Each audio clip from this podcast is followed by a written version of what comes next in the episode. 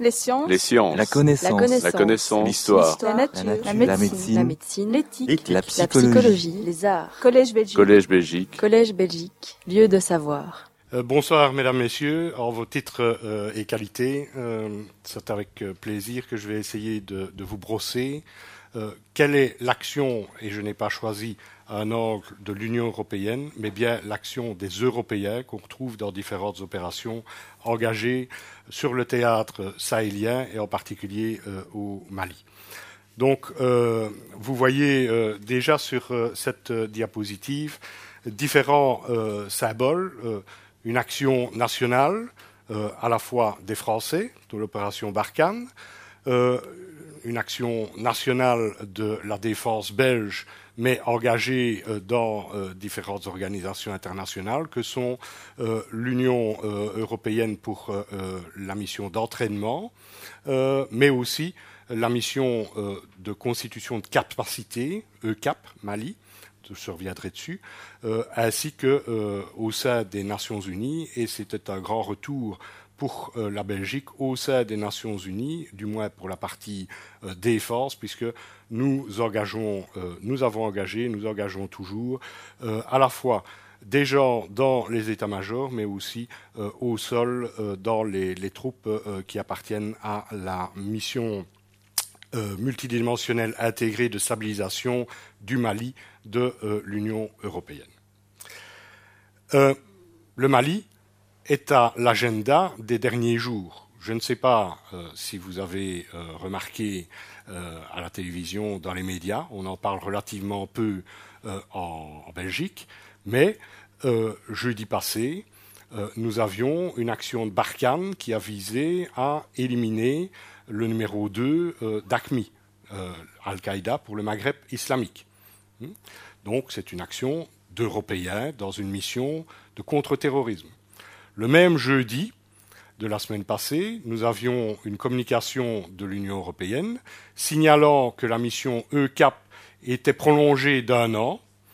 Euh, et cette mission compte euh, plus ou moins euh, 144 euh, agents, donc des gens qui viennent pour une certaine période, en général un an, servir au sein de cette mission civile de euh, l'Union européenne, essentiellement policière et de la justice.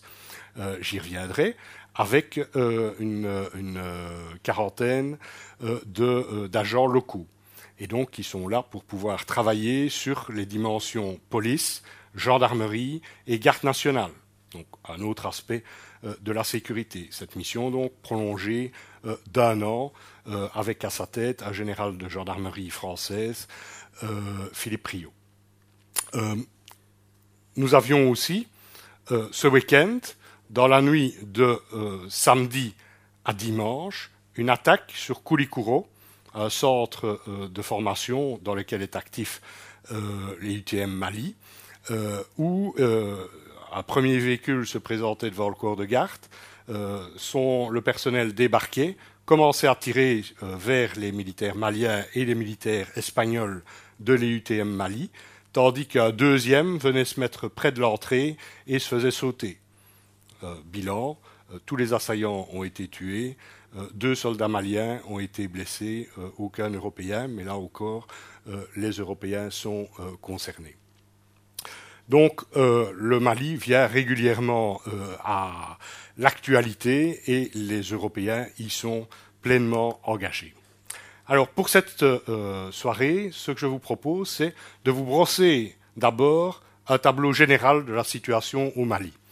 Pour ça, envisager euh, l'environnement physique et humain, euh, qui est particulier, voir dans quel contexte ces différentes interventions internationales, et en particulier des Européens, se déroulent, avec qui ils interagissent, voir quelle est la situation de façon sommaire euh, au niveau sécuritaire euh, actuellement, voir quels sont les nombreux euh, agents euh, de la sécurité qui sont actifs euh, au, sol ou qui ont une influence euh, sur euh, la situation au Mali, les défis auxquels euh, ils sont confrontés.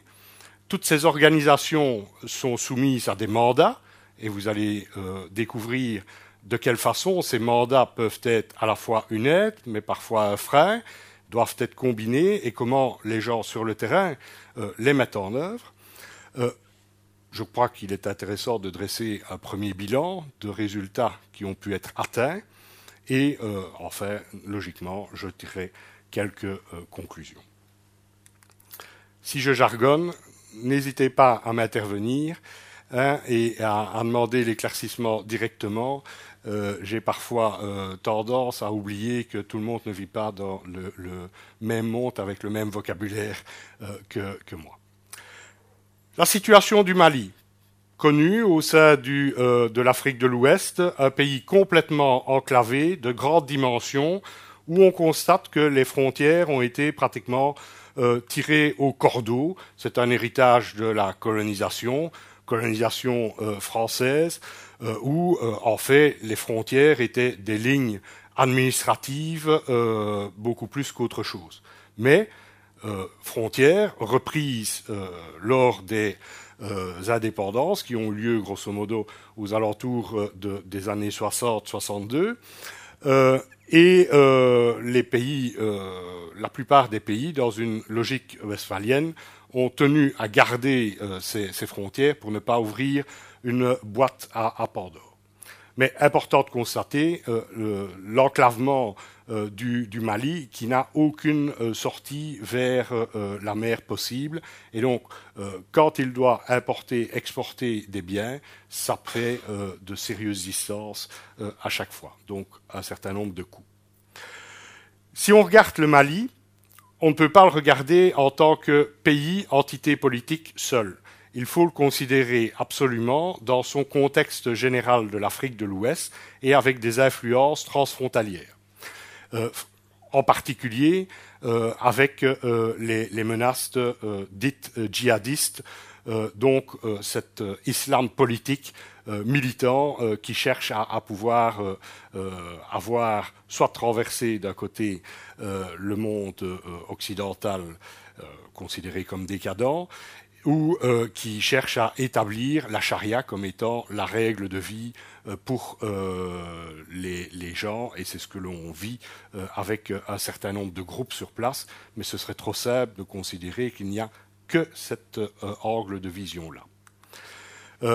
on retrouvait dans la presse une citation disant que le Sahel est une des régions les plus vulnérables du monde, une bombe à retardement, et je vais m'efforcer de vous le démontrer. Alors, quand on parle du Mali, euh, c'est un défi. Un défi au niveau des temps, des temps de déplacement euh, et des distances.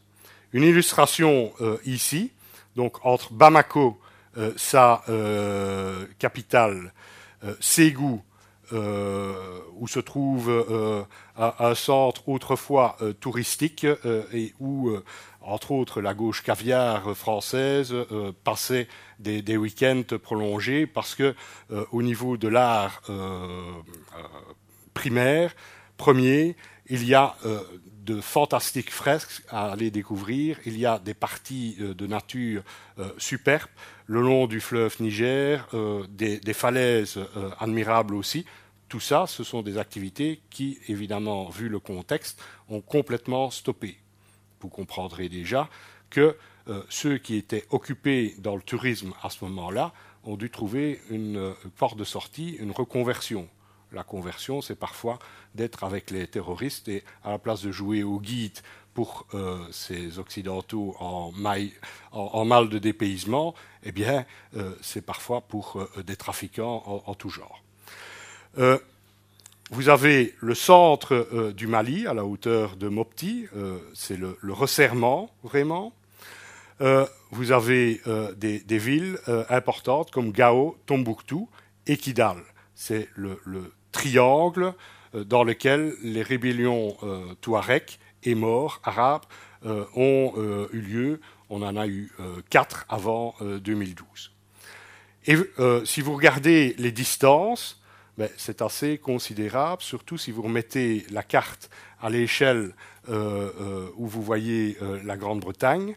Ben, vous voyez que aller de Bamako à Gao, c'est pratiquement aller jusque loin dans l'Écosse, en partant des côtes de, Londres, disons. grosso modo, en avion, de Bamako à Mopti, une heure, de Mopti à Gao, de nouveau une heure, Mopti, Tombouctou, 50 minutes, Tombouctou, Thessalite, à la frontière, il y a encore il y a encore un bout de chemin à faire, mais dans le désert. Euh, mais donc euh, l'extrémité où nous allions euh, à Thessalite, près de la frontière algérienne, et des pistes vers l'Algérie, eh bien aussi une heure. Et si vous y allez en hélicoptère, de Kidal à Thessalite, ça fait une heure. De Gao à Menaka, ça fait une heure aussi. Donc dès que vous voulez bouger, ça coûte du temps, ça prend du temps. Donc pour un commandant qui commande euh, ces gens, qui veut aller voir euh, quand il y a eu un, attentat, qui veut rebooster le, moral, euh, qui veut aller se rendre compte lui-même de la situation, eh bien, ça ne se fait pas comme ça très facilement. Donc il faut des moyens aériens disponibles pour bouger rapidement, mais moyen aérien, ça veut dire limitation aussi des quantités. Donc la plupart du temps, vous aurez des convois hein, euh, en 30 et 50 camions, euh, très lourdement chargés et euh, avec une infrastructure quasiment inexistante. Donc le goudron, comme ils disent, vous le trouvez essentiellement dans la capitale, dans certaines portions de ville, mais pour le reste, c'est de la piste, hein, avec des ouvrages d'art relativement euh, en nombre restreint. Le défi, c'est le terrain aussi. Le Mali est complètement différent. Vous avez une zone ici relativement tempérée, hein, où on va élever essentiellement, où on va faire euh, euh, croître le coton. vous avez toute la zone sahélienne, le centre grosso modo, et vous avez la zone saharienne au, au nord. Donc des des paysages complètement différents et qui sont modifiés aussi en fonction des saisons. À la saison des pluies, qui dure tout de même plus ou moins cinq mois, mais le centre ici euh, est très difficilement accessible. Il y a deux grands axes, un qui passe vers le nord, un qui passe vers le sud, mais pour faire des rocades, pour passer de l'un à l'autre, euh, ce sont euh, quelques routes avec beaucoup d'inondations. Donc on croit que le Sahel est sec constamment. Non. À la période des pluies, il y a des villages qui sont complètement isolés, ce qui explique la difficulté pour pouvoir y accéder. Et comme euh, les voies de communication sont réduites, c'est d'autant plus facile pour pouvoir organiser des embuscades aussi. On est obligé, ce sont des passages obligés, de longs passages obligés par lesquels on est obligé de passer. Voilà quelques illustrations des convois logistiques euh, où, euh, quand on n'a pas euh, de l'eau, on a le sable, et donc ce qui veut dire que c'est un véritable cauchemar pour celui qui doit escorter ces convois, hmm, puisqu'il ne peut pas laisser en arrière des véhicules, il doit faire en sorte que tout le monde reste groupé avec des forces relativement faibles. Si je regarde euh, euh, l'indicateur de développement humain, nous constatons que dans toute la région, et alors la notion de Sahel euh, dépend de, de, de, la définition qu'on lui donne. pour certains, c'est unir, c'est toute la région qui va des côtes atlantiques jusqu'à la mer Rouge et, comportant donc le Soudan. Pour d'autres, ça s'arrête au Tchad. Euh, la frontière au sud est assez euh, difficile à, euh, établir également. Mais quoi qu'il en soit, tous les pays qui se trouvent dans cette zone juste au sud du Sahara mais, ont un indice de développement humain très, élevé. Ce qui veut dire qu'ils ont énormément de difficultés à pouvoir vivre si je reprends euh, une liste euh, des différents défis auxquels on doit faire face, ben, d'abord les tailles et distances. J'ai placé une carte de l'Europe euh, en, dessous de celle du Mali et vous vous rendez mieux compte de l'immensité du pays. Le climat et le terrain, vous l'avez vu illustré. L'infrastructure, très limitée au niveau des ponts, au niveau euh, du goudron, comme je l'ai dit, au niveau euh, des, facilités, donc euh, au niveau des hôtels, de logements, de production de, de, vivres. donc il faut tout transporter aussi. Une économie instable, hein, qui vit essentiellement du coton et de l'or. Alors, au niveau du, du coton, les prix sont très bas euh, depuis un certain nombre d'années, ce qui fait que euh, ça n'a pas un revenu généré suffisant pour pouvoir nourrir suffisamment de, gens. La dimension humaine est très complexe. Vous avez différents types de populations, différentes tribus Tuareg, vous avez différentes tribus arabes, parce qu'au nord, il n'y a pas que des Touaregs aussi. Euh, vous avez euh, des différents modes de, vie, chasseurs, éleveurs, euh, cultivateurs, qui cherchent tous à pouvoir profiter du territoire sur lequel ils, sont, et donc entrent nécessairement en conflit. Vous imaginez que quand vous êtes en saison des pluies, ben, vous avez une, une, faible portion de superficie effectivement disponible pour chaque activité. Donc automatiquement, et ça dure depuis euh, des, siècles, il y a des rivalités euh, qui sont toujours euh, bien présentes. Vous avez des groupes qui, des groupes humains, des ethnies, qui s'étalent au-delà des frontières même du Mali. Si je parle des Peuls, des Fulani, en fait, on en retrouve au Sénégal, on en retrouve une petite partie en Mauritanie, on en retrouve au Mali, au Niger, au Burkina Faso. Euh, donc, euh, les liens familiaux sont transfrontaliers, euh, ce qui fait que c'est très complexe. ils vivent en famille, il faut trouver des hiérarchies, comprendre les hiérarchies, les rapports de force entre, entre tous ces gens. Il y a différentes cultures, vraiment des Africains d'Afrique noire, avec des Africains, mais euh, dit blanc euh, aussi, euh, un ancien rapport entre maître et, et esclave, hein, où les Touaregs faisaient du trafic déjà d'êtres humains depuis très longtemps et ramenaient ça vers les côtes, que ce soit les côtes de l'Atlantique ou vers la Méditerranée. ça est resté dans la mémoire à long terme des gens et donc, il y a une opposition qui existe au sein du pays entre les gens du Nord et les gens du Sud. Ça, c'est la grosse cassure. Sauf qu'on a oublié peut-être de regarder au centre, où ce n'est pas mieux, et où on a oublié aussi un certain nombre d'ethnies qui se, mélangent, euh, mais qui est toujours bien présente et qui ont très peu de, euh, de droits.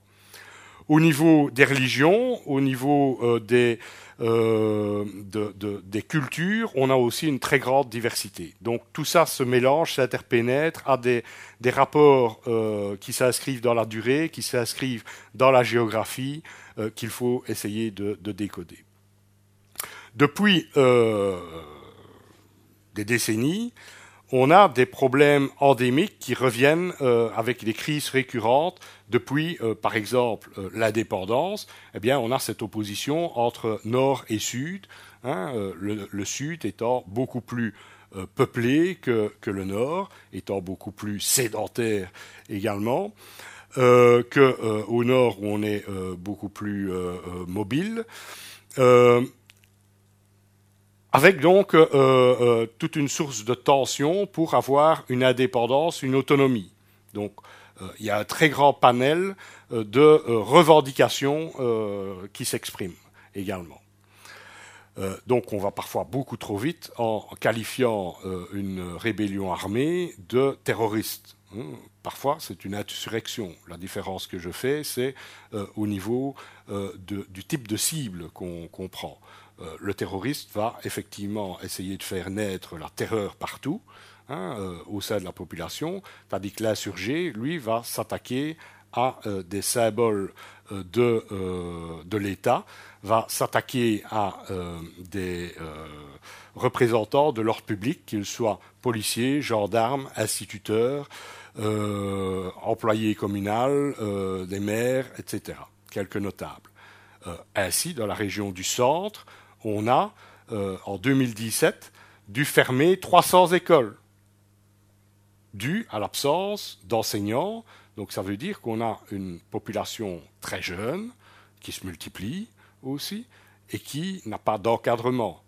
Donc ce sont des proies potentielles pour euh, euh, aussi des, groupes qui essayent de les endoctriner, hein, entre autres, euh, alors que ce n'est pas dans leur tradition immédiate, de les endoctriner au djihad, de les endoctriner à une version d'islam beaucoup plus dure, rigoriste que ce qu'on constate d'habitude dans l'Afrique de l'Ouest.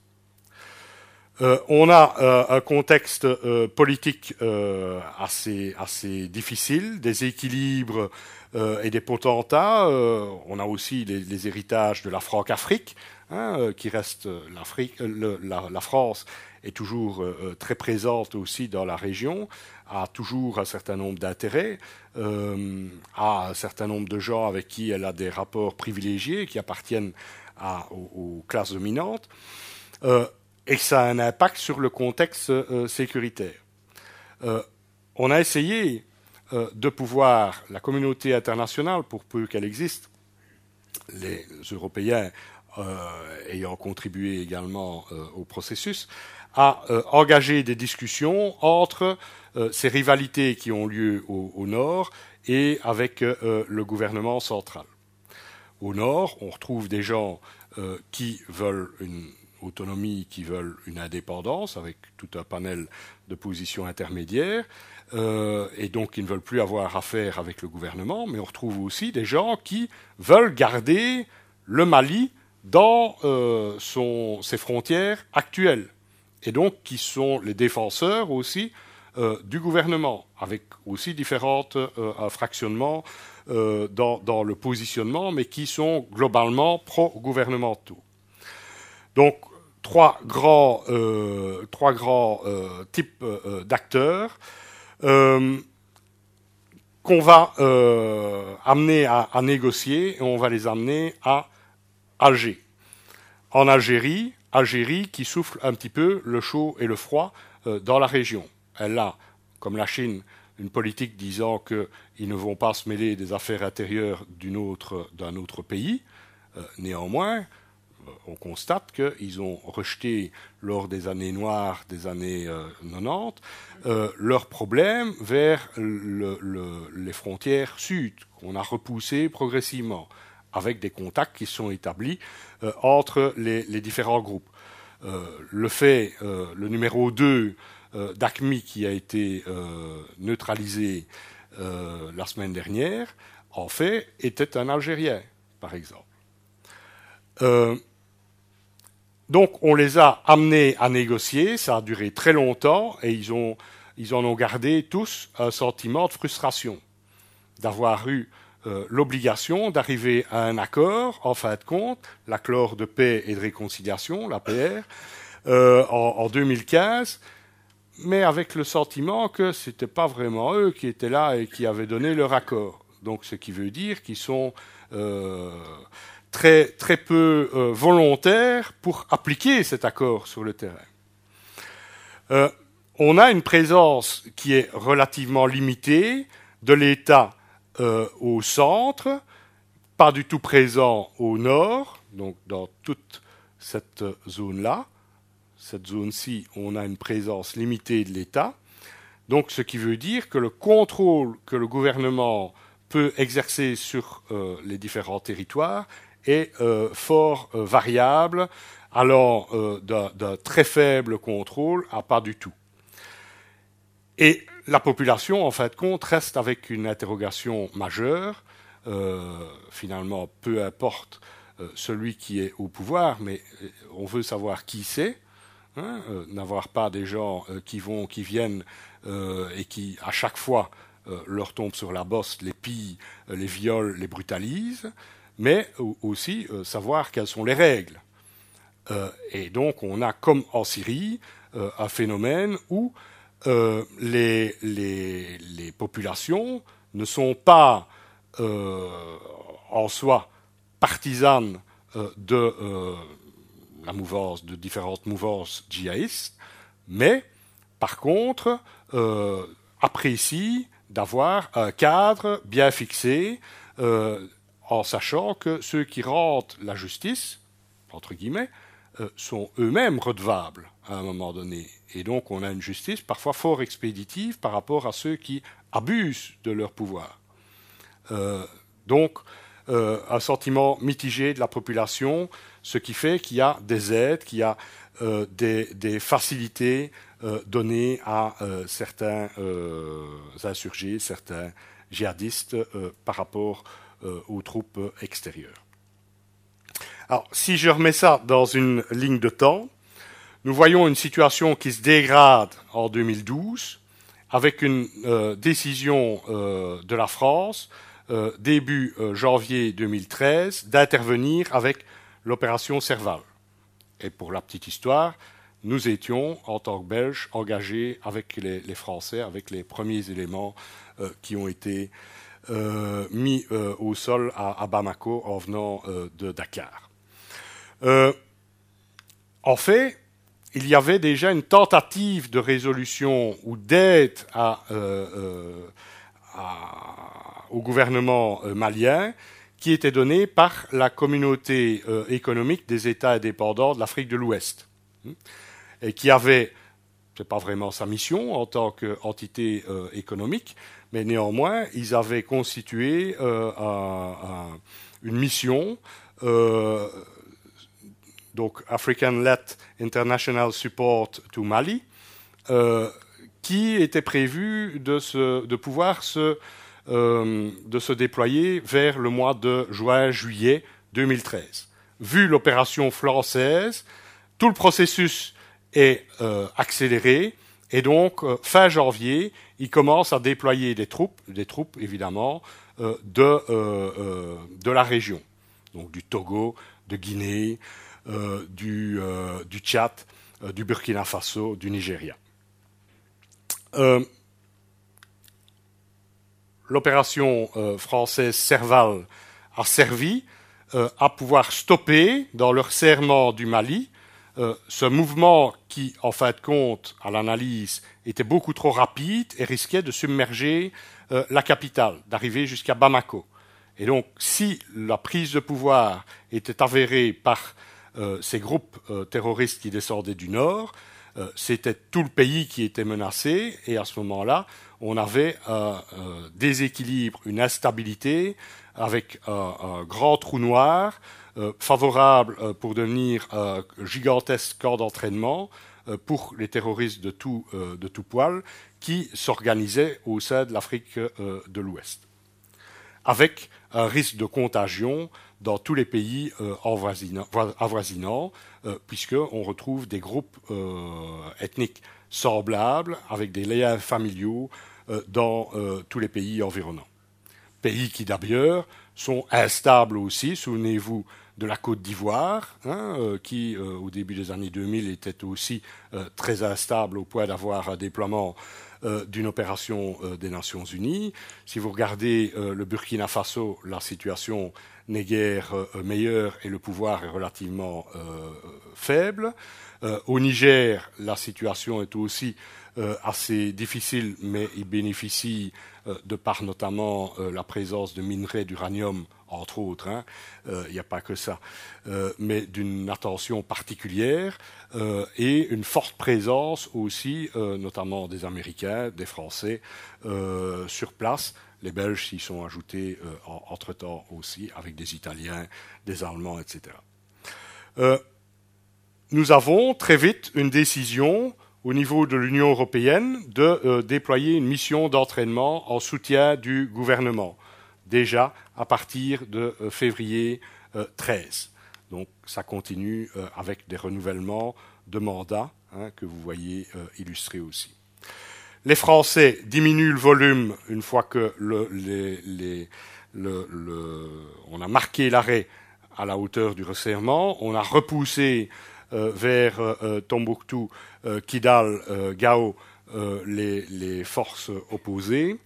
et donc on change de dimension, on, réduit les effectifs, et donc on a le passage de Serval à Barkhane qui se marque. Barkhane, c'est plus ou moins 4000 hommes, dont 2800 qui sont déployés physiquement au Mali, avec un QG qui se trouve au Tchad. Euh, la, mission euh, africaine euh, montre très vite beaucoup de faiblesses. Elle n'est pas capable de prendre la situation en, main. Et donc, on fait appel à ce moment-là pour prendre le relais à l'ONU, mais on réutilise les troupes qui sont déjà là. Ils changent de béret, façon de parler. Et donc, on se retrouve avec une mission essentiellement au niveau des troupes qui sont déployées africaines. Euh, les Européens arrivant progressivement et euh, occupant un certain nombre de fonctions spécialisées, notamment dans euh, le renseignement. Et puis, nous aurons aussi un nouveau-né. en 2017, on a la force conjointe G5 Sahel. Hein. dans la logique, les problèmes africains doivent être résolus par des Africains, eh bien, on constitue une force mobile pour pouvoir couvrir euh, différentes frontières. Je vous montrerai plus en détail euh, que c'est euh, chose très difficile à, réaliser. Si l'on regarde la contribution belge, on voit que nous avons participé à l'opération Serval, notamment en facilitant le transport, en mettant à disposition euh, deux C-130 qui ont fait un certain nombre d'atterrissages d'assaut des euh, ravitaillements euh, des, gens. Nous avons aussi mis au, sol des hélicoptères pour l'évacuation sanitaire dans la première phase de, l'opération jusqu'au resserrement. nous avons aussi pris un tour d'astreinte de un an et demi, donc par six mois, avec trois généraux belges qui sont euh, succédés pour commander EUTM Mali. Donc, euh, nous avons eu euh, le général Arvan, le général de Vogelaar et le général Laurent. notre pays étant aussi candidat à un siège au Conseil de sécurité des Nations Unies, ben, il faisait bon de mener campagne pas simplement au niveau de programme, pas simplement au niveau d'idées, mais avec une contribution sur le, terrain. Et donc, nous avons déployé un général avec euh, un, petit staff euh, autour, euh, dans un premier temps, mais avec des contributions qui ne sont pas négligeables aussi au niveau d'hélicoptères, au niveau d'analystes de renseignement, au niveau de peloton multirôle euh, dans le, domaine du renseignement, de la sécurité et du renseignement. Et donc, nous avions, et il est resté là pendant un an et demi, 18 mois, le général-major euh, de Koning, l'ancien commandant de la composante terre, euh, qui, donc, de avril 2017 jusqu'à jusqu'à octobre 2018, est resté et a commandé grosso modo 12 000 hommes. Donc, euh, on peut dire que depuis la fin de la Deuxième Guerre mondiale, c'est la première fois qu'un général belge était au feu avec euh, autant d'hommes, euh, effectivement. Si je regarde la situation sur le terrain, ben, vous voyez avec un code couleur sur lequel je ne vais pas trop m'attarder, ce n'est pas le but de l'exposé de ce soir, mais vous voyez de façon visuelle qu'on a essentiellement des concentrations euh, dans la drare des Iphoras et dans la partie nord euh, de euh, groupes armés extrémistes violents. et ça, c'est la situation de juillet 2013. Gardez bien là en tête et n'oubliez pas que ici, hein, Niger et Burkina Faso, on a aussi des, des môles de, groupes euh, euh, terroristes. Si vous regardez la situation de mars 2018, vous voyez que les zones d'opération et euh, les, zones où ils ont effectivement frappé ben, se sont dangereusement étendues. Donc, malheureusement, on doit constater que malgré tous les efforts de la communauté internationale, la situation sécuritaire s'est gravement dégradée. Et ce qu'ils ont essayé de faire par un coup de force, avec un mouvement rapide vers la capitale, Bamako, en fin 2012, début 2013, et qui a échoué euh, avec euh, l'action euh, vigoureuse des Français, grâce à l'action Serval, à l'opération Serval. Ici, beaucoup plus lentement et comme une tache d'huile, on a une expansion de leur action avec une coordination qui commence à se faire entre différents groupes. Si je regarde euh, la, liste des incidents des explosions par euh, engins explosifs euh, improvisés, eh vous voyez que dans le nord, autour d'Aguelok Kidal, jusqu'à Gao Menaka, ben, on a vraiment toute une zone où il y a eu des, des tas d'incidents. Autour de Tombouctou, on a aussi ce genre de phénomène, mais vous l'avez aussi dans le centre et donc, on n'est pas très très loin, on est à une heure d'avion de Bamako.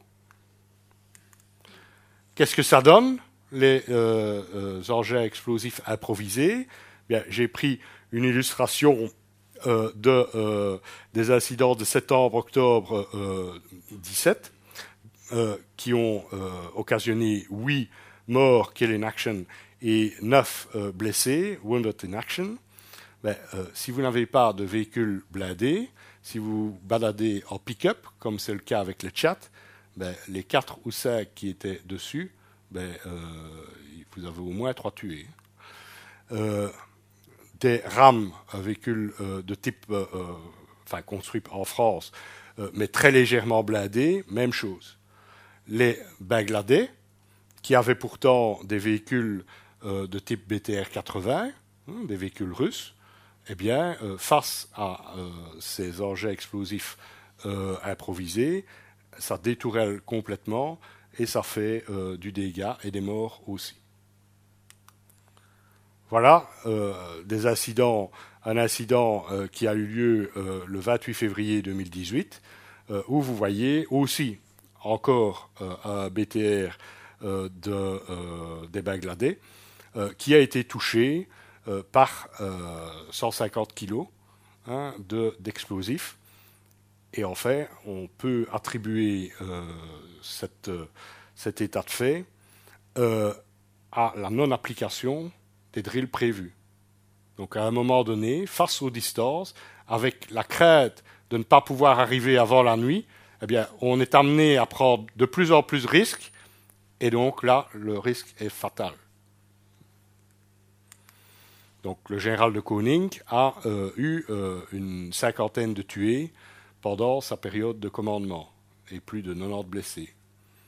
Donc quand vous allez leur rendre visite le samedi ou le dimanche, que vous allez à Dakar euh, à un moment donné où les blessés les plus, les plus graves sont traités, ça fait réfléchir aussi.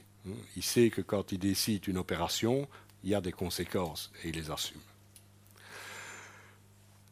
Pour vous donner une idée aussi euh, du harcèlement euh, des communautés locales euh, qui sont faites à la fois par des, groupes terroristes, mais aussi par des groupes ethniques qui ont un autre mode de vie, donc on est dans l'opposition éleveur-agriculteur, eh bien on constate que certes, il y a des incidents dans le, nord, Gao, Tombouctou, Kidal, hein, euh, vers euh, Aguelok.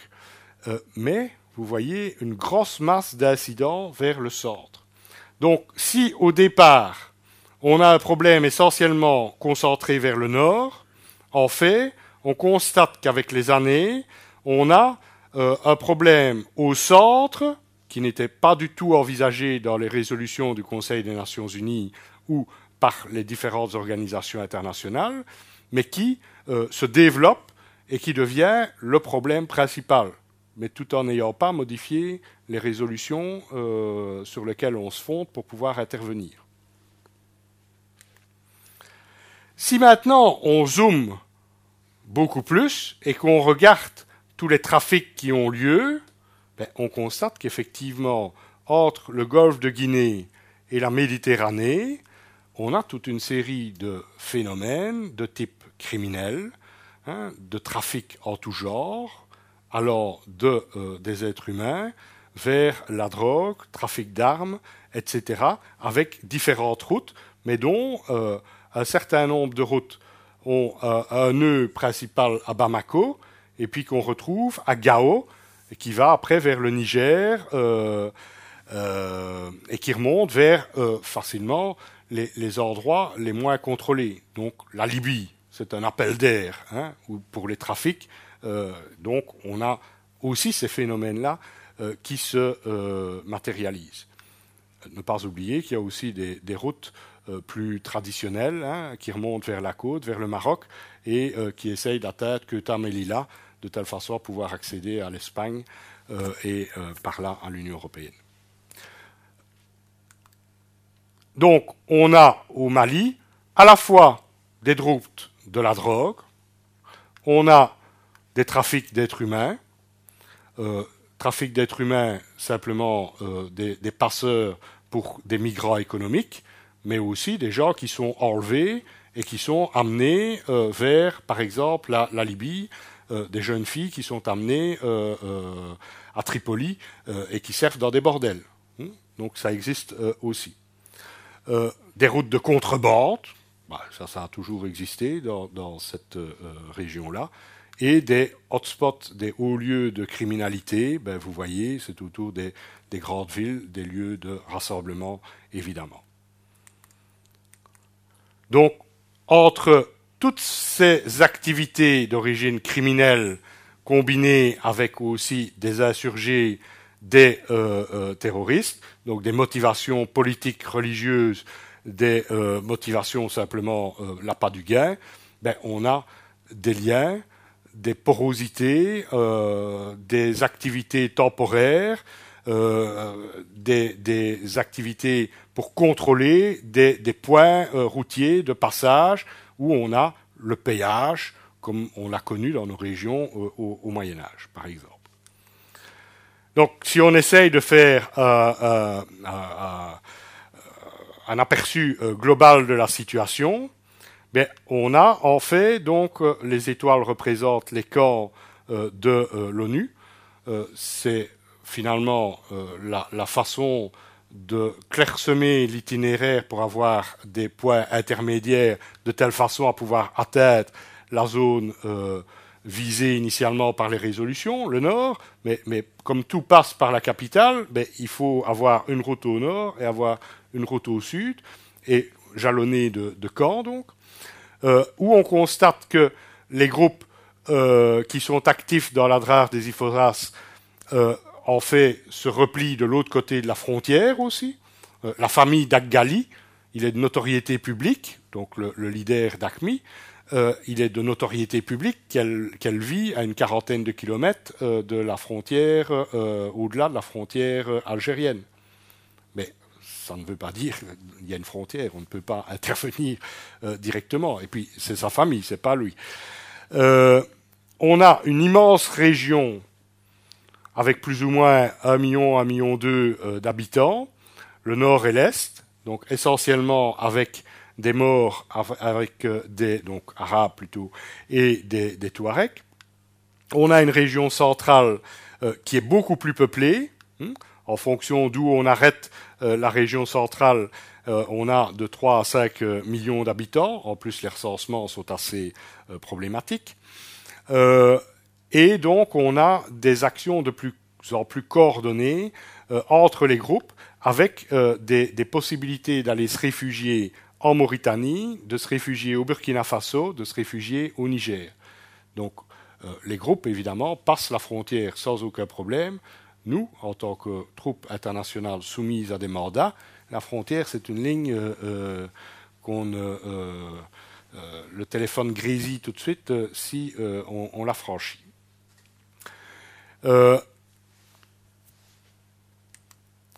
donc, pour une synthèse de la situation politique, en fait, les limites des zones correspondent grosso modo aux, limites de pluviosité. Au nord, on a en fait pas d'État central du Mali, donc le gouvernement de, Bamako, gouvernement de Bamako, qui, entre parenthèses, est gouvernement essentiellement Bambara, donc d'Afrique noire, à au moins 90%, donc où les Touaregs, euh, ou les Morts, ou les euh, Peuls, euh, ou les Songhai, ou les Dogons sont très peu représentés. donc, au nord, c'est facile, il n'y a pas d'État, pas de présence d'État, il y a juste des, prisonniers, c'est un peloton symbolique qui se trouve à Thessalite, mais qui ne sort pas du quartier pratiquement, hein, qui, où on trouve à la fois l'ONU et Barkhane. c'est essentiellement un problème politique vis-à-vis, plus ou moins dans la, logique périphérie-centre, où il y a différents trafics, mais c'est depuis des siècles qu'il y a des trafics qui sont contrôlés par certaines familles. Les points d'eau sont importants où, en fin de compte, la population locale n'est pas menacée. En fait, c'est les troupes euh, internationales qui y sont, qui deviennent une cible et qu'on va essayer de canaliser autour de leur cantonnement pour qu'ils ne gênent pas les trafics. Donc, il faut les fixer. Au centre, on a un État failli, donc il y a encore des traces euh, d'État malgré tout. On a des groupes armés terroristes mais aussi de la criminalité. Euh, et ce sont essentiellement les forces de défense et de sécurité maliennes, les organisations internationales, les autorités et les enseignants qui sont visés. Donc il est difficile là de dire que c'est exclusivement euh, des djihadistes en tant que tels. Mais ce centre est devenu, au fil du temps, le nœud central, le centre de gravité du Mali, euh, de la bande sahélo-saharienne et de l'Afrique de l'Ouest. Autrement dit, si on perd le contrôle de cette zone-ci, on perd le Mali complètement. On ne contrôle plus le reste et on a une expansion du phénomène vers le Niger, le Burkina Faso euh, et euh, même vers la, Côte d'Ivoire, la Guinée, vers même la Casamance hein, au Sénégal. Le Sud, dont personne ne parle, et qui ne fait pas l'objet d'aucun mandat, dans lequel, euh, en principe, euh, on ne transite pas, sauf pour certains mouvements logistiques, mais on doit constater que la situation, certes, euh, au niveau sécurité, n'est pas aussi grave qu'au centre et au nord, mais néanmoins, il y a beaucoup d'agitation socio-économique, beaucoup de jeunes qui réagissent contre euh, la façon dont leurs anciens gèrent le pays, s'accaparent des richesses quand elles sont euh, produites. Or, il n'y en a pas beaucoup. Voilà donc l'environnement général auquel on doit faire face. C'est donc une menace multifacette.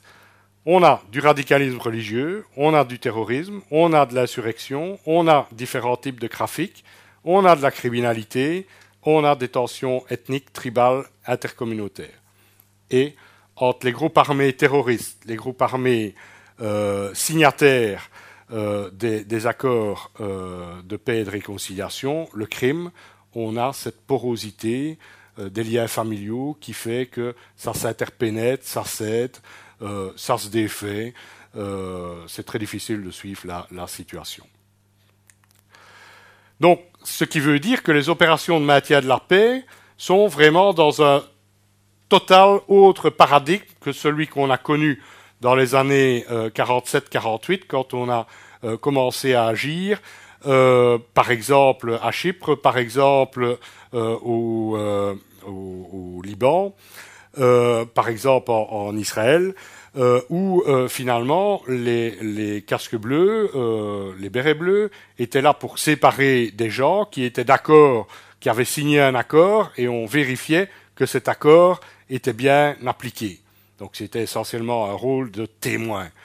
mais rarement, les casques bleus étaient directement la, la cible des différents groupes. Ici, on a bien un environnement hostile, on dérange, de toute façon, euh, que ce soit simplement les trafics ou par notre présence, euh, qui est hostile, il y a des actes directs. Je vous en ai cité un contre le, sort de Koulikoro, tout en signalant que si les organisations internationales sont la cible, les autorités maliennes sont la cible principale et c'est eux qui souffrent le plus de pertes.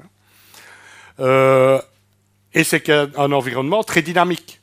Ce n'est pas du tout figé comme situation on fait face à des menaces asymétriques, on n'a pas des groupes organisés euh, comme une armée, euh, euh, avec des moyens où on peut relativement facilement cibler les sortes de commandements, briser les différents efforts.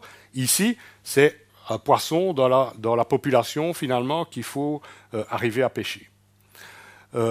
les corps, les personnels civils en uniforme des différentes missions, les convois, qui sont constitués par des firmes locales, hein, euh, sont des cibles d'attaque euh, qui sont de plus en plus sophistiquées. Donc ça veut dire que euh, toutes les techniques classiques d'embuscade sont appliquées avec l'utilisation de bouchons, avec l'utilisation tir courbes de type mortier, l'utilisation d'armes anti-chars, l'utilisation de mines, etc., etc., avec l'attaque directe euh, qui va euh, du fusil mitrailleur jusqu'au couteau.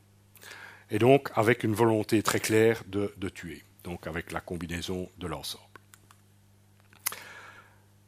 Voilà, si euh, je traduis la situation avec un code couleur, ce que l'on peut voir, donc la situation au, nord est dangereuse et donc on ne va pas recommander aux gens d'aller par là la situation est sérieuse euh, jusqu'à au resserrement et jusqu'à Ségou, Sévaré, et la situation est verte, mais avec des éruptions de, colère, des manifestations hein, régulières aussi, euh, essentiellement de jeunes, autour de l'université à Bamako, par exemple, autour de l'ambassade de France, par exemple.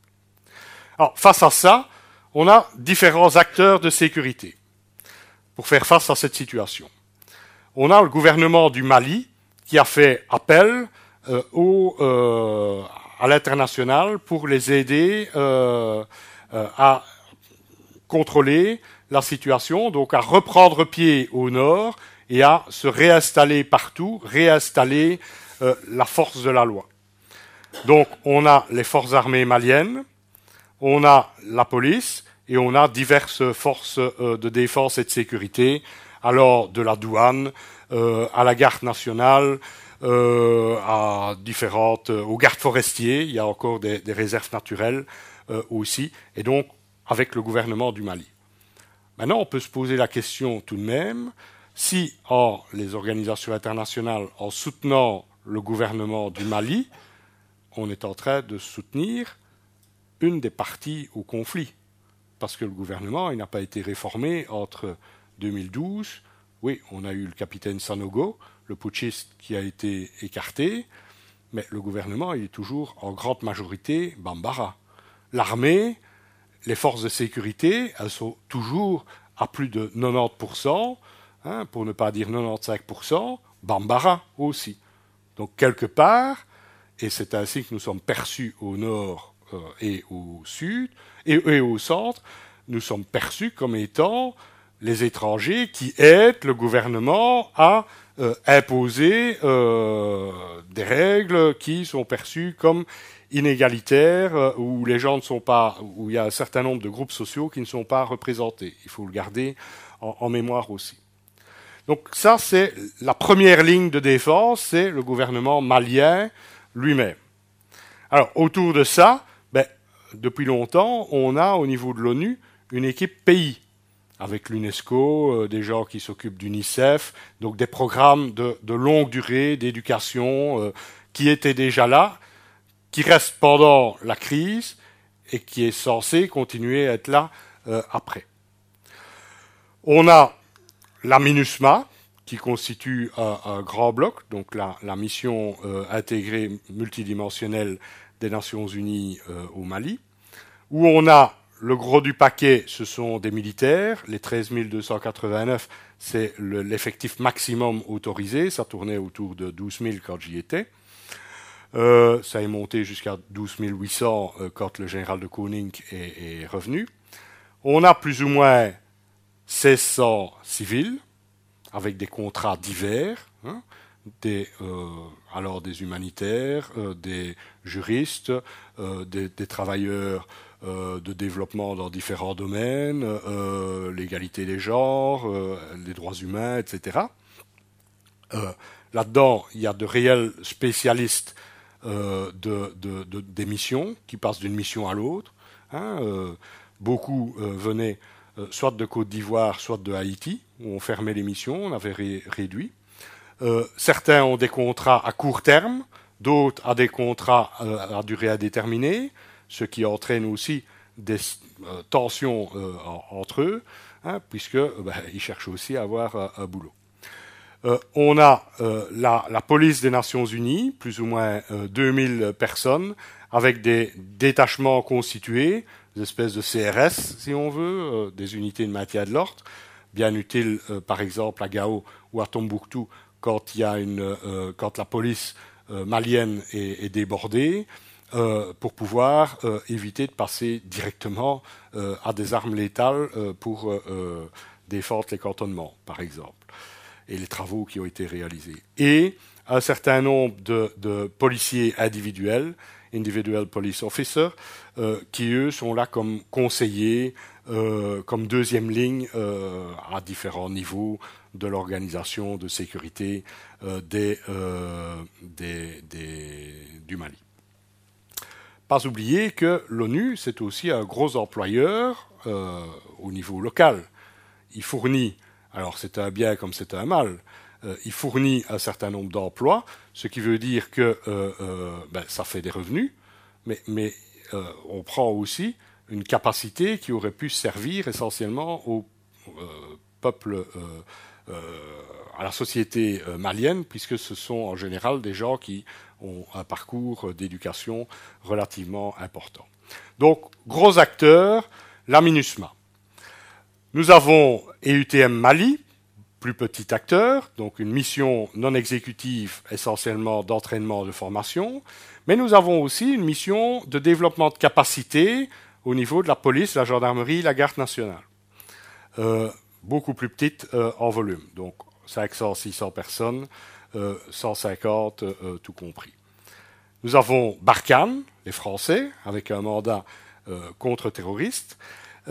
et nous avons le nouveau venu dans le paysage sécuritaire en 2017 qui émerge, la force conjointe G5 Sahel, donc formée par la Mauritanie, le Mali, euh, le Niger, le Burkina Faso et le euh, Tchad. G5 Sahel. Euh, les cinq pays qui en font partie avec leur surface. Vous avez vu les dimensions par rapport à l'Europe hein, du Mali. Donc, quand vous ajoutez tous les autres, ça fait de la distance. Hein. Donc, si je le mets sur un graphe avec euh, euh, l'Europe, 4250 km sur 1730 km. Donc ça veut dire que la mobilité est un facteur important de succès. Si je le mets sur les États-Unis, ben, ça fait d'une côte à l'autre. Hein. Et donc, on a cinq pays relativement pauvres en moyen qui sont censés pouvoir régler des problèmes des frontières. Regardez la distance des frontières. Hmm? Et tout ça sans moyens aériens, euh, dignes de ce nom, sans véhicules blindés, avec de l'infanterie à pied. Bonne chance. Et avec des moyens de transmission euh, relativement restreints. Donc, on a lancé une première opération fin novembre, début décembre 2017, mais c'était de la com, hein, à destination de la, la, communauté internationale. En fin de compte, il y avait deux compagnies, donc un peu plus de 100 type de chaque côté de la frontière qui menait une opération.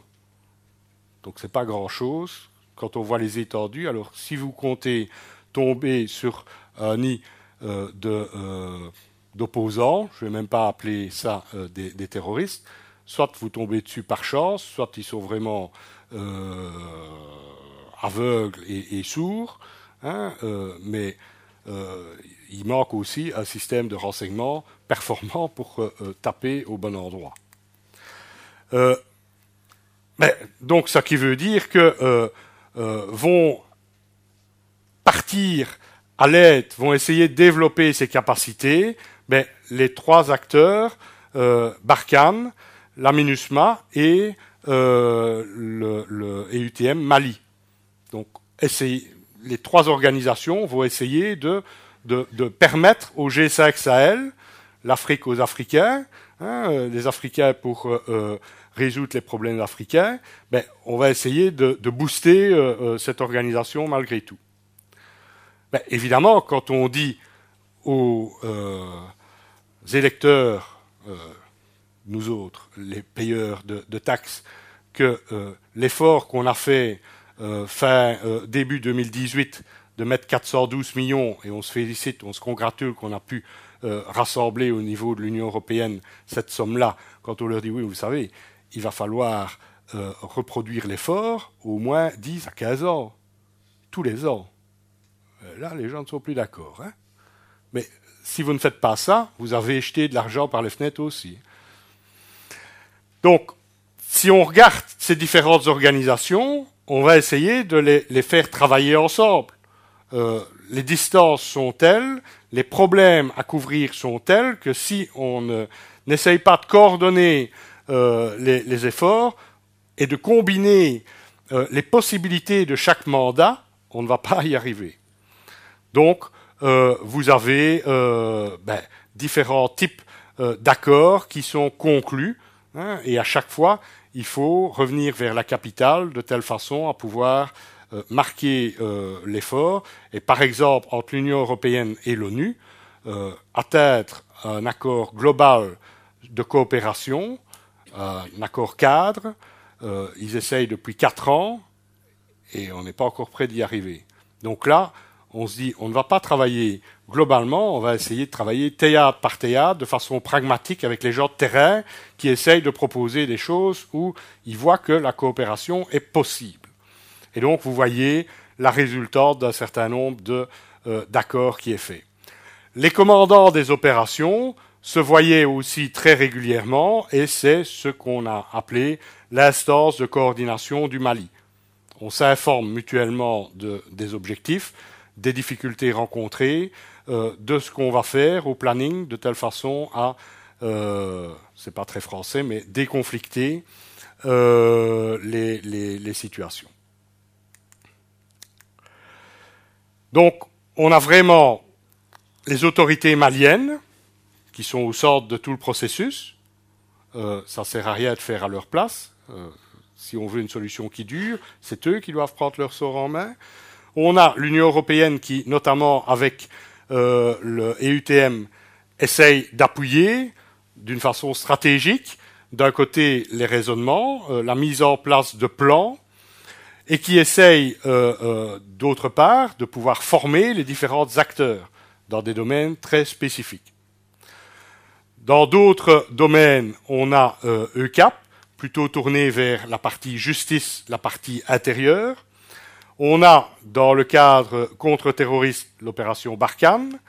On a, d'une façon générale, avec notamment le mandat de protéger les, populations et d'essayer de constituer un cadre suffisamment stable pour rétablir l'État euh, malien vers le nord et euh, au centre, la MINUSMA.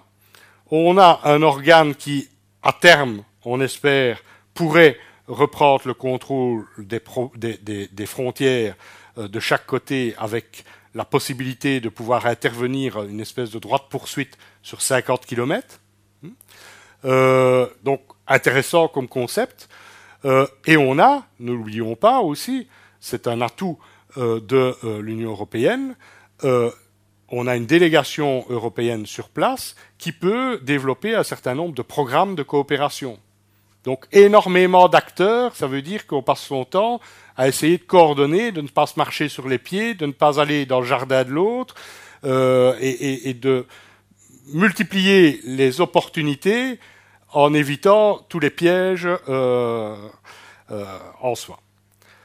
À côté de ces grands acteurs, il ne faut pas oublier qu'il y a un certain nombre de contributions bilatérales, je n'en ai pris que, trois en exemple, euh, importantes. On a les États-Unis, qui restent attentifs à, la situation. On a les Pays-Bas, qui chassaient aussi un siège aux Nations Unies, et donc qui étaient actifs. Hein, ils sont passés d'il y a une dizaine d'années un effort sur la corne de l'Afrique, où ils espéraient que ça allait devenir un up.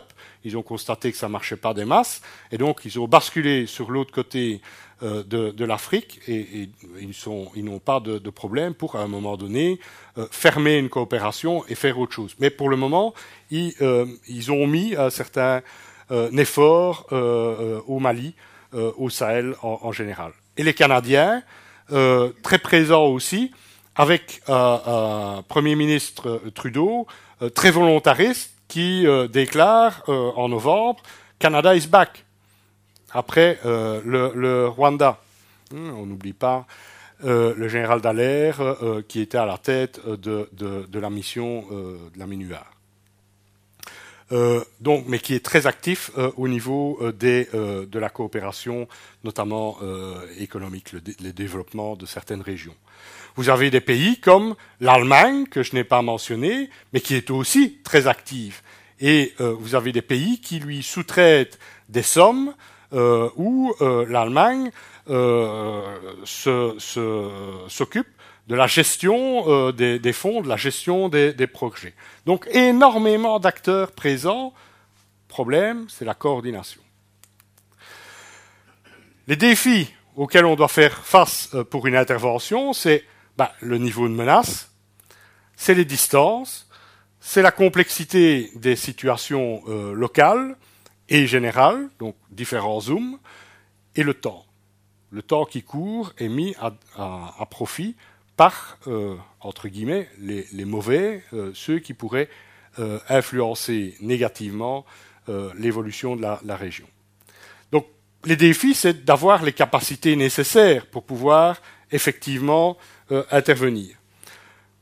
Pour les Européens, et nous avons essayé de convaincre qu'il n'y avait pas que les Européens, un homme est un homme, donc il faut une couverture médicale efficace, mais sur des distances pareilles pour pouvoir intervenir avec les normes euh, occidentales, à savoir 10 minutes sur l'homme, hmm, où le camarade va pouvoir apporter les premiers soins, une heure pour être présenté à un médecin, deux heures pour être sous le scalpel d'un euh, chirurgien, hmm, pour stabiliser le patient. Eh bien, pour pouvoir réaliser ça, je peux vous dire que on a dû supprimer certaines opérations parce qu'on n'arrivait pas à pouvoir garantir euh, ce, ce, niveau de couverture médicale. Le renseignement, c'est un problème. Le renseignement utile pour la force, mais le renseignement utile pour la mission en général, donc les civils aussi euh, qui courent autour, et, le renseignement pour toute la sous-région. Ce qui se passe en Afrique, ce sont des problèmes transfrontaliers euh, de l'Ouest africain, donc il faut avoir aussi des informations sur ce qui se passe autour. Euh, imaginez que par exemple au Burkina Faso, il y avait des camps de réfugiés où nous avons l'information que euh, des colonnes se mettent en mouvement pour aller en direction de Gao. Pas d'interrogation. Est-ce une migration classique? Est-ce sous euh, la, situation sécuritaire dégradée dans les camps où les gens essayent d'avoir une meilleure euh, situation et se mettent en route? Et donc, nous demandons des informations et de pouvoir avoir un officier de liaison pour pouvoir échanger et de se rendre compte de l'évolution et pouvoir prévoir éventuellement un accueil, euh, euh, encadrer le, mouvement Et la réponse a été mais non, hein, euh, vous avez un mandat pour le Mali, ne vous occupez pas ce qui est au Burkina Faso. Donc il y a des lourdeurs administratives et dans la tête qui sont difficiles à dépasser. On a des difficultés au niveau de l'agilité, Or, dans ce type de situation, c'est l'agilité qui compte, euh, pouvoir réagir on the spot, qui sont freinés par un certain nombre de politiques, notamment des Nations Unies, où euh, on veut tout vérifier. Alors, c'est normal de, contrôler à quoi l'argent va servir. Ça, euh, je serais bien le, dernier à, à, me plaindre de ce genre de choses. Nous sommes demandeurs. Mais quand on veut creuser un puits à un moment donné au profit d'une situation, d'une population, attendre plus de six mois d'avoir les soumissions, d'avoir tout le respect des procédures, d'avoir des garants financiers, etc., dans ce type de région, c'est de la folie. Hein les Français, en trois semaines, le trou, était euh, creusé, le puits était opérationnel, des pompes étaient mises. Hein Mais eux, évidemment, agissaient au niveau national. C'est beaucoup plus facile que dans le cadre d'une organisation internationale où, en plus, euh, les humanitaires commencent à dire oui, oui, les militaires, qu'est-ce que vous êtes en train de faire? Euh, Vous êtes en train de, vouloir creuser un trou, mais ça, c'est notre le puits, c'est notre boulot. Hein euh, vous essayez d'exploiter notre, notre business. Euh, oui, non, on essaye de simplement avoir euh, une, une, accroche avec la population et qui bénéficie aussi aux troupes, mais surtout à la population. Au niveau du processus de paix, ben, on a des groupes armés, signataires. Ah oui, ils ont été signataires en 2015, mais entre-temps, euh, ils sont dissous, ils ont créé des nouveaux, euh, ils ne veulent plus parler avec l'un ou l'autre. Alors, lesquels est-ce qu'on considère comme réellement légitimes et signataires? C'est déjà un problème. Euh, le respect de la parole donnée est très difficile. Vous avez le politique qui se trouve à la capitale, à Bamako, mais vous avez le militaire, entre guillemets, qui se trouve, ou l'opérationnel, qui se trouve sur le terrain, à Tombouctou et Gao, qui dit oui, mais moi, on ne m'a pas informé. Hein. Si je ne suis pas informé, je ne fais pas. Ça, ne bouge pas. Euh, ou bien, oui, mais bon, le politicien, là, il ne sait pas du tout comment ça fonctionne. Hein. Euh, il, croit que je suis organisé comme, comme une armée euh, classique. mon véhicule, je ne vais pas vous le donner tout de même. Hein. Mon véhicule, il me sert d'abord dans ma vie professionnelle. et donc, s'il n'est pas considéré comme un bien euh, de, l'organisation, même si je l'utilise aussi pour l'organisation. Donc c'est des choses pratiques auxquelles on était confronté. Au niveau des forces armées maliennes, ben, euh, les réformer, c'est comme essayer d'opérer un cheval de course en train de faire sa course. Hmm? Parce que les opérations, elles n'arrêtent pas pour lui. Donc ils font juste un break où ils passent faire une formation et puis ils retournent sur le terrain, pour certains. Et donc, ça, c'est un mouvement euh, perpétuel. Ils doivent aussi avoir confiance, euh, notamment dans la MINUSMA et dans, euh, je parle de la MINUSMA parce qu'on était déployé au nord et, au centre, et UTM était une mission non exécutive, essentiellement concentrée autour de, du, cantonnement de Kurikuro, celui qui a été attaqué ce, ce week-end, et dans la capitale. Une chose piquante, c'est de voir que le Mali, dans les années 70, 80, était considéré comme une des meilleures armées d'Afrique et participait à énormément de missions des Nations Unies. Le chef d'état-major, le général Keta, a été le numéro 2 de l'Office of Military Affairs à New York et a été déployé dans plusieurs euh, missions. Donc ils connaissent très bien les faiblesses de, euh, l'ONU et ils en jouent aussi. Euh, il faut absolument pouvoir développer des partenariats effectifs et qui sont parfois aussi freinés par les, consignes reçues de l'organisation internationale. J'illustre.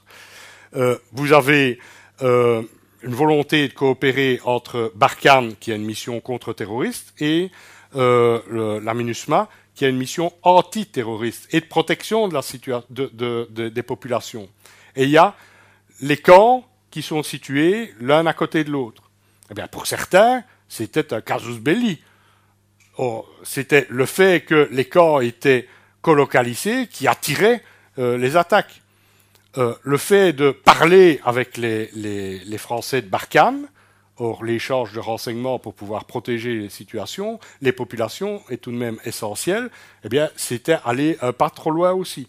Donc là, il faut pouvoir gérer les difficultés euh, des mandats et respecter le mandat de l'organisation euh, qui vous patronne. Hein, euh, ça, c'est clair aussi.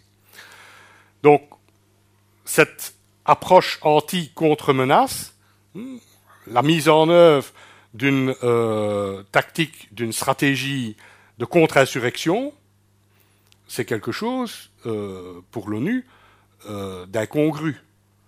Mais quand on explique aux civils, aux humanitaires, qu'en fait compte, euh, développer l'enseignement, faire en sorte qu'on stabilise les populations dans les villages, en fait, ça contribue à, pouvoir euh, arrêter euh, l'insurrection. Il n'y a plus de raison, si on trouve un job, si on a suffisamment de, moyens pour pouvoir se développer, il n'y a plus de raison d'entrer en dissidence.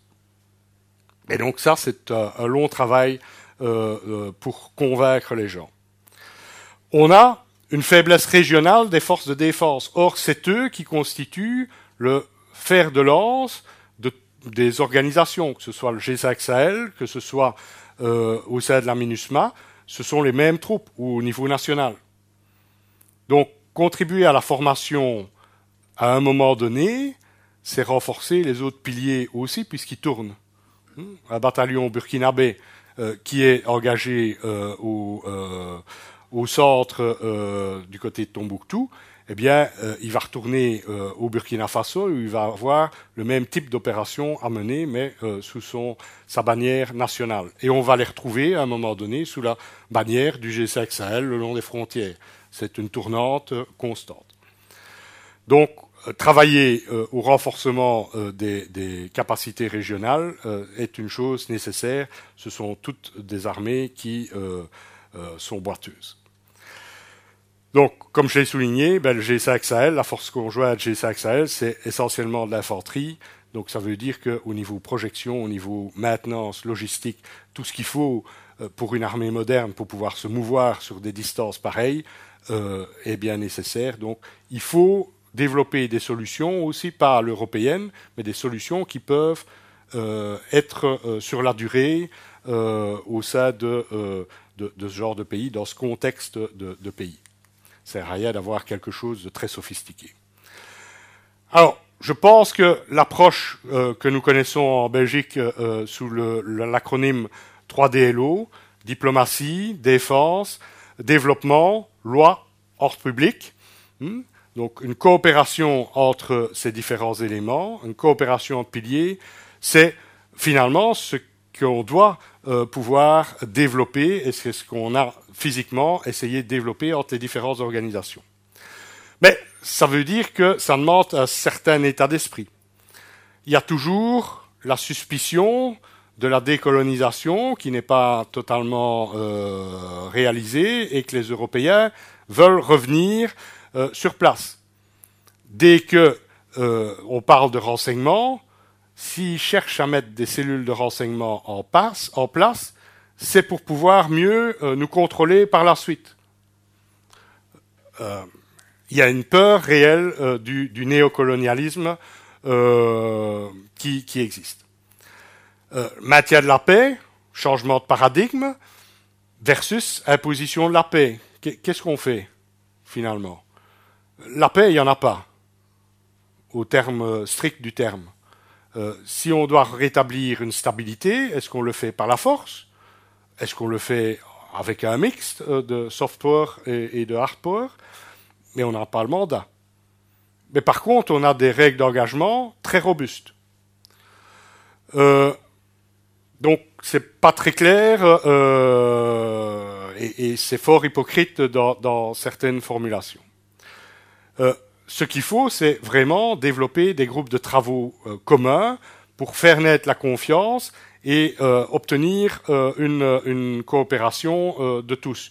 Et donc, par exemple, Gérald de Kooning avait développé un groupe de travail conjoint sur les effets qu'on cherchait à obtenir à tel endroit, à tel moment, et en particulier un groupe centré sur euh, les, euh, la lutte contre les euh, explosifs improvisés.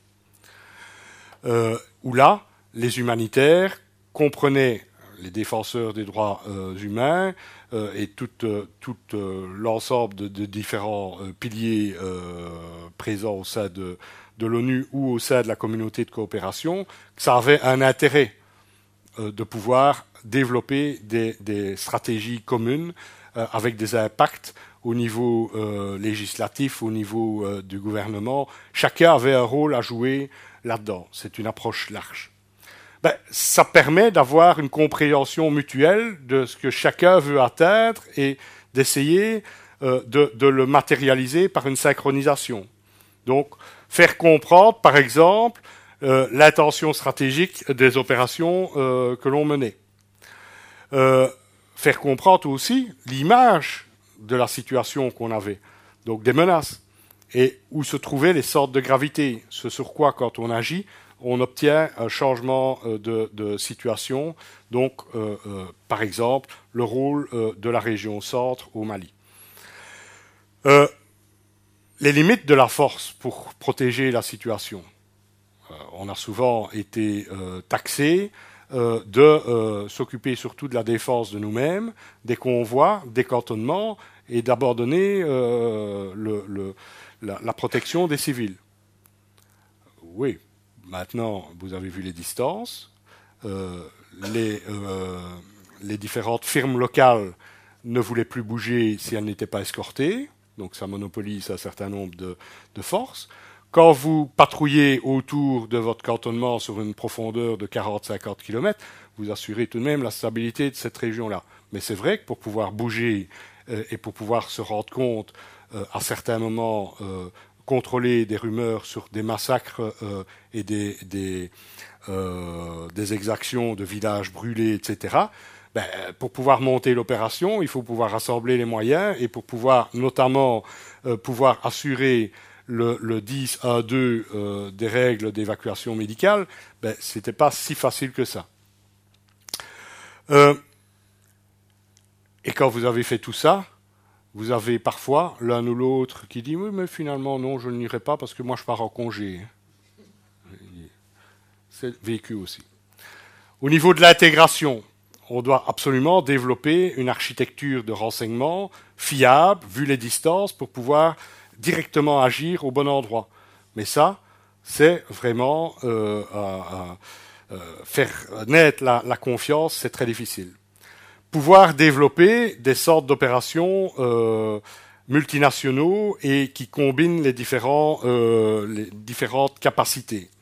Euh, ça aussi, d'autres mentalités, euh, c'est difficile à pouvoir euh, réaliser. Euh, les militaires ont une façon de faire ben, pour gérer des situations de crise, faire comprendre aux civils qu'ils doivent s'intégrer et qu'on ne cherche pas nécessairement comme militaire à être le chef de l'ensemble, euh, c'est l'efficience qui compte.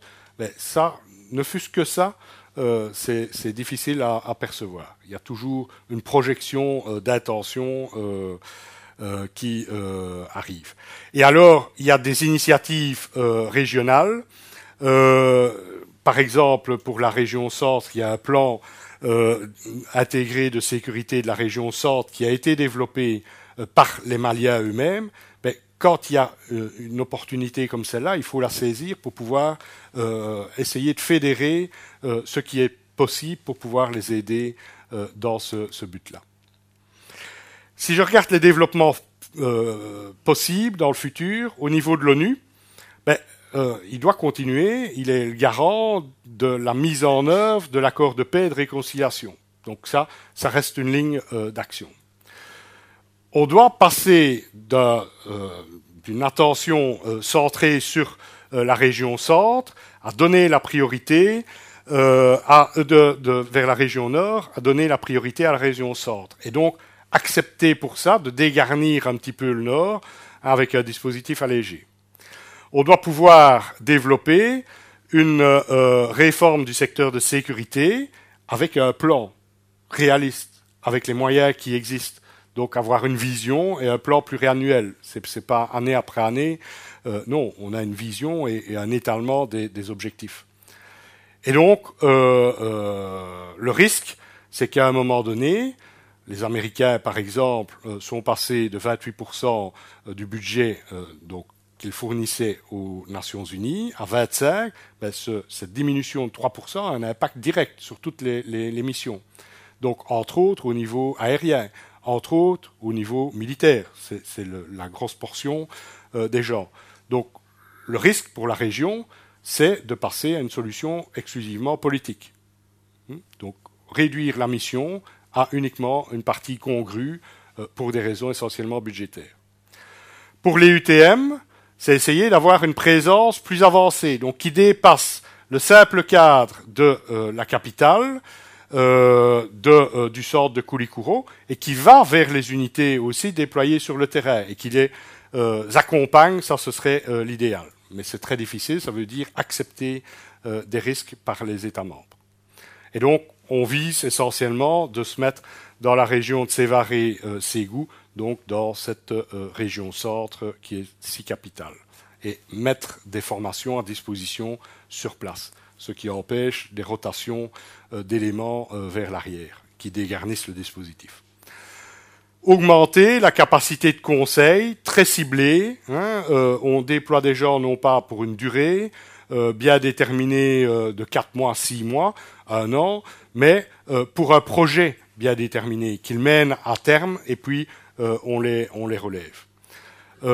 Et donc ça, aussi bien d'une façon centralisée que décentralisée. On reste au niveau des états-majors ou bien on va réellement accompagner des sous-unités dedans entraîner les entraîneurs, euh, euh, accompagner, coacher euh, les entraîneurs, ben, c'est dans la politique évidemment d'apprendre à pêcher plutôt que de donner le poisson. On est dans la même logique.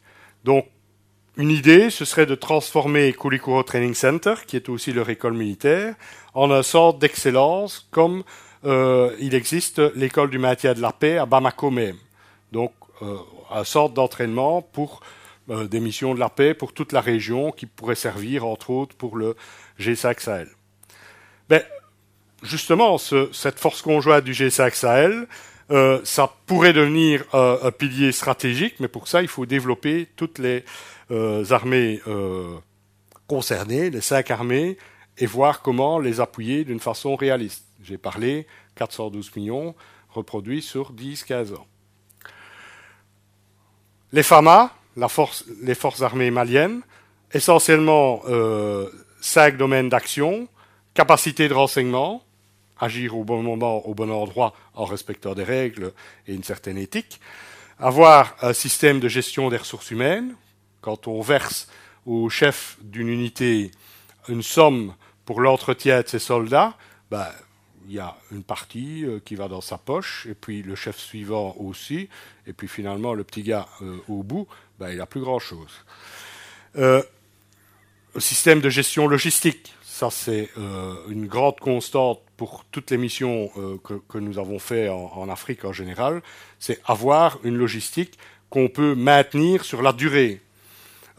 si on offre un matériel, par exemple, ou qu'on forme sur un matériel euh, trop sophistiqué, avec la poussière, avec euh, les conditions d'emploi, ça ne résistera pas. Et si on n'a pas les pièces de rechange, ça sert à rien. On a acheté de l'argent par les fenêtres. Euh, un système de gestion de budget avec un contrôle hein, effectif et bah, l'idéal avoir aussi pour gagner des moyens un entraînement sur simulateur. Mais les quatre domaines précédents sont clairement prioritaires. Les limites du mandat. Ben, Barkhane, c'est clairement euh, une opération contre-terroriste. Mais elle doit avoir euh, le personnel nécessaire. Ils sont à 4000 euh, responsables de toute la zone aussi, des cinq pays. Donc même en ayant beaucoup de mobilité, même en vivant sur le terrain pendant 15 jours, 3 semaines, et puis en ayant 2-3 jours de maintenance, et puis en repartant sur le terrain, euh, ben, ils ont besoin aussi de, de, de, de, points de maintenance, de points d'appui. Euh, ça consomme. Le matériel souffre beaucoup plus aussi, les températures, hein, 50-60 euh, degrés, euh, très coupant euh, au niveau des pneumatiques par exemple. donc ils ont vraiment besoin de renouvellement de matériel aussi. La France ne peut pas jouer au, au gendarme mondial, ni même au gendarme africain. Donc il faut le faire avec, en coopération. Et un cadre de coopération possible, c'est à la fois l'Union européenne, mais c'est aussi l'ONU dans ce cas-là, ou une aide à l'Union africaine, par exemple, ou à la CDAO. Donc, agir par proxy, mais avec un appui efficace. Mais au niveau de Barkhane, il faut qu'elle continue à être acceptée au niveau de la population, puisque il y a des pertes. Donc, à un moment donné, ça dépasse aussi le, niveau de ce que la population peut euh, encaisser, même si ce sont des, professionnels. Euh, au niveau des UTM, qui je rappelle est une euh, mission d'entraînement non exécutive, et la MINUSMA, qui est une mission anti-terroriste, hein, pas contre-terroriste, où c'est actif, anti-terroriste c'est défensif, avec une protection des populations qui doit être anticipative, il faut m'expliquer la différence. Moi, j'ai du mal parfois. Euh, donc, on a des pays qui, euh, tant pour la MINUSMA et UTM, veulent que leurs représentants prennent le moins de risques possible. Euh, c'est compréhensible d'un côté, mais il ne faut pas vouloir le beurre, l'argent du beurre et le sourire de la fermière. Hein. si on ne peut pas aller au baroute, à un moment donné, il n'y a pas de résultat non plus. Hein. Euh, au niveau des délais médicaux standards, j'en ai parlé, les 10 à 2, et la capacité d'évacuation médicale. C'est réellement un frein euh, aux opérations. Euh, des moyens autosuffisants pour EUTM, qui n'a pas de moyens aériens, ou très peu en tout cas, contractuels avec les Sud-Africains, une compagnie sud-africaine. C'est de l'outsourcing, c'est à la mode. Et des, des véhicules blindés qu'elle n'a pas. Donc ce qui veut dire qu'elle doit pour pouvoir se déplacer, pour pouvoir se protéger euh, en mobilité, qu'elle doit avoir du matériel en, renfort.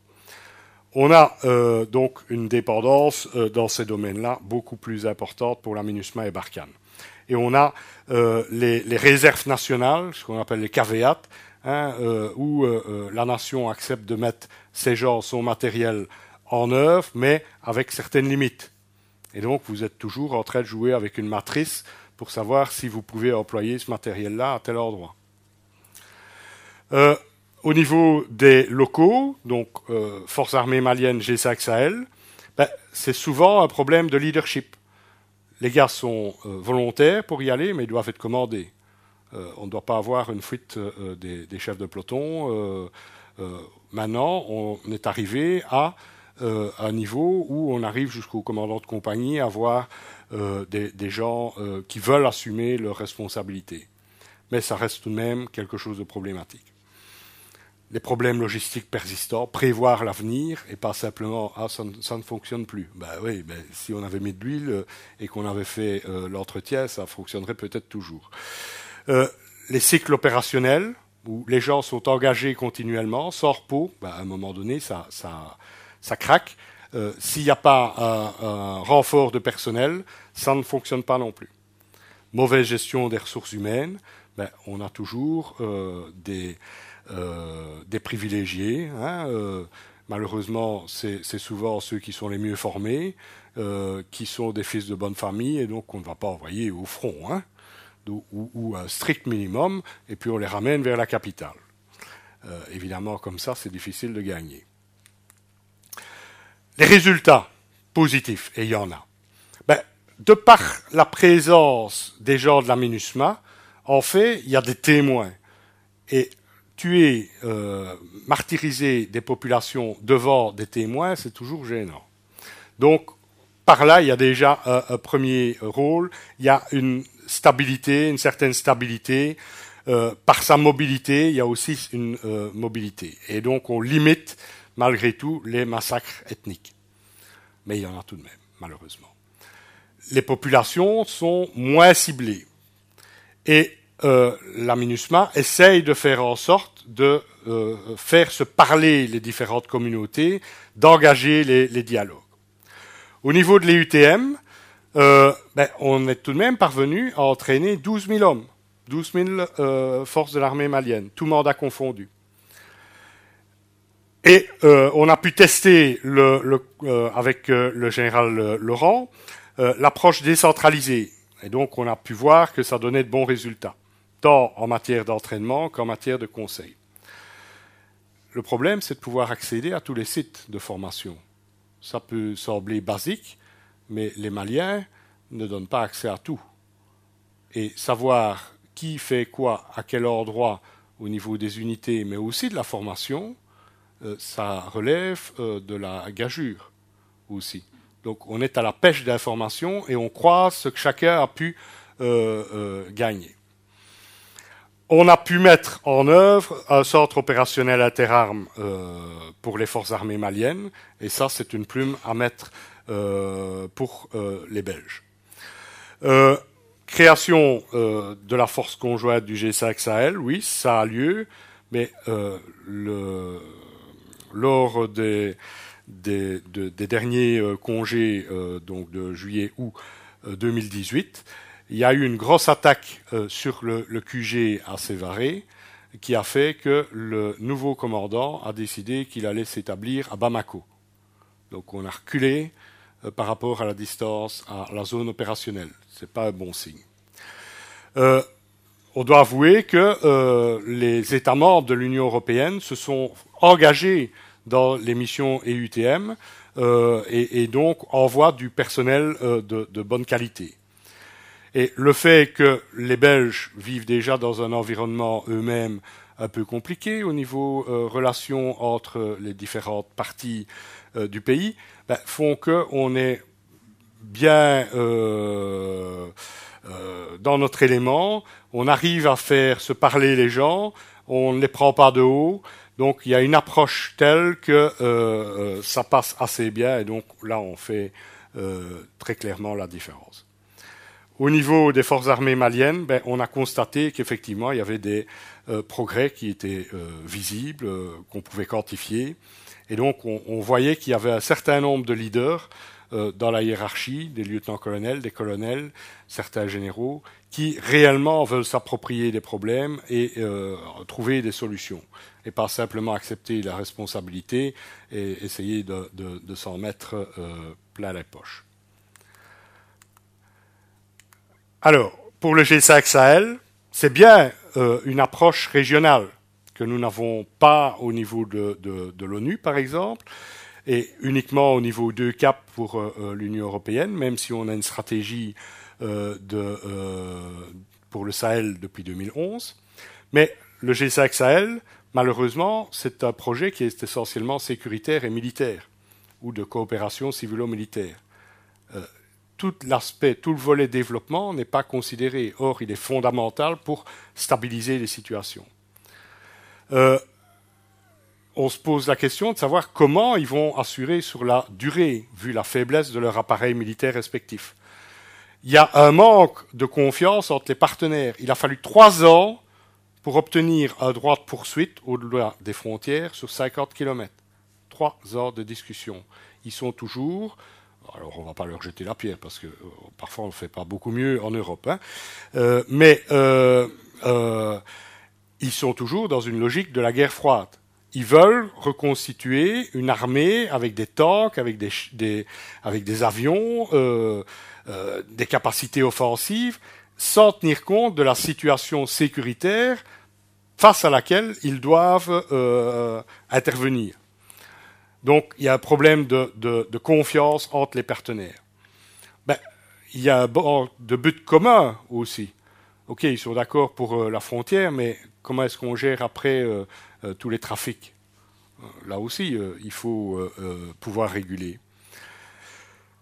On constate malheureusement, malgré tous les cours de droit des conflits armés, euh, euh, l'attention attirée sur euh, le fait qu'il y a parfois des dérapages avec un usage excessif de la violence, hein, où on va trop vite à la violence et donc où les droits de l'homme euh, souffrent. Donc il faut absolument un dispositif avec des témoins, avec une gendarmerie qui euh, euh, avance en même temps et qui veille à ce que l'état de droit en général soit respecté. Et parfois, on constate aussi qu'ils utilisent certaines parties de la population à leur profit, hmm, les Dogons par exemple, et donc, euh, ça entraîne euh, des euh, tensions communautaires qui vont jusqu'au massacre de l'autre communauté. Donc, en conclusion, ben, pour pouvoir être actif, efficient sur le terrain, il faut absolument avoir une vision de ce qu'on veut atteindre en restant réaliste. Donc développer une vision commune pour euh, toutes les organisations, qui chacune ont leur propre vision. Il faut nécessairement avoir une approche régionale. S'attaquer à un seul pays, euh, ça a très peu de sens quand on fait face à des phénomènes euh, transfrontaliers régionaux. Donc les mandats doivent pouvoir autoriser ce genre de choses. Il faut avoir un plan. Alors ça semble évident. Euh, Je peux vous dire que pendant 18 mois, le général de Kooning, par tous les moyens, par le bas, par le haut, par les côtés, par la fenêtre, il a essayé de convaincre qu'il fallait développer un plan. Alors les militaires, on avait un plan.